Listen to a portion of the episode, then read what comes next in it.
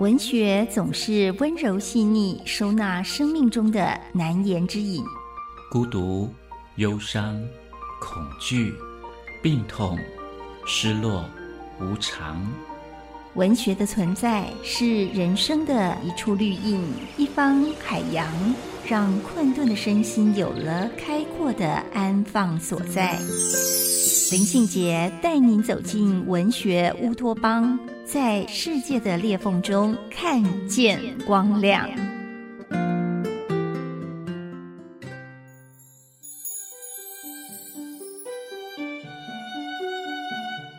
大家好。我是林信杰，欢迎来到文学乌托邦。今天文学乌托邦要跟大家分享的是房慧珍等人所合著的《烟囱之岛》。《烟囱之岛》有一个副标题：“我们与石化共存的两万个日子。”什么叫烟囱之岛呢？讲的就是台湾，而石化工业带来的影响，深深的。影响台湾人，报道者记者群合写的这一本《烟囱之岛》，告诉我们，台湾人离不开石化工业，也为了石化产业付出了代价。但石化业到底要牺牲谁呢？这是我们在书里面可以进一步去探问的。他揭开了台湾石化所带来的变迁，深度的用图文去报道呈现台湾人的处境。完整的追踪从一清到六清，台湾在社会经济、民主、环境跟发展科学的过程里面，我们如何去跟石化共存，或者是我们如何去承受石化带来的利益或者灾难？一九八七年的七月，台湾社会刚刚解严，后进的居民在中油五清厂。展开了长达三年两个月的围场行动，这是高雄后进居民抗争石化产业的具体行动。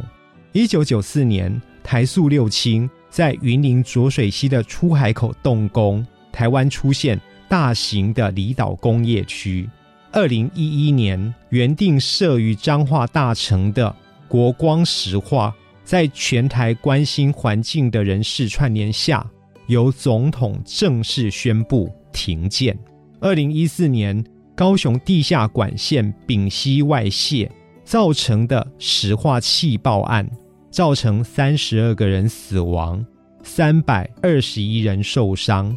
报道者记者群在烟囱之岛，我们与石化共存的两万个日子里面，用这一些资料来告诉我们，台湾石化工业是如何。造成台湾人的灾难。从一九六八年起，在美元支持下，台湾有了第一座石化厂以来，石化工业存在了两万多个日子。每一个转折都说明了台湾人必须靠着石化产业获得了极大的经济利益。可是，它也是一种绑架或诅咒吧？它的烟囱深深的影响生活在底下的人民。那。我们这一群台湾人集体的窒息，成为环境的难民。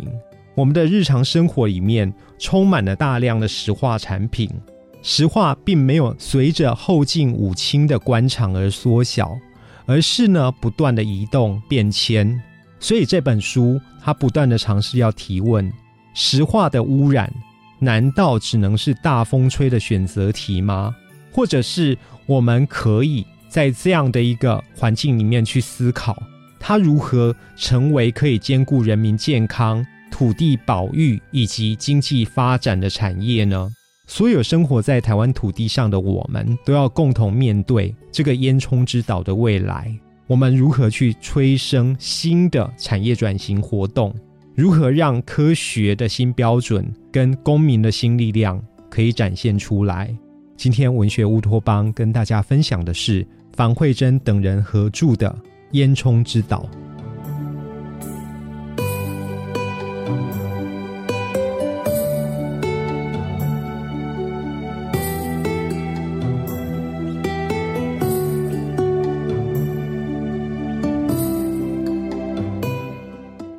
欢迎留言给予我们五星好评。收听更多节目，请到教育电台官网或 Channel Plus 频道收听。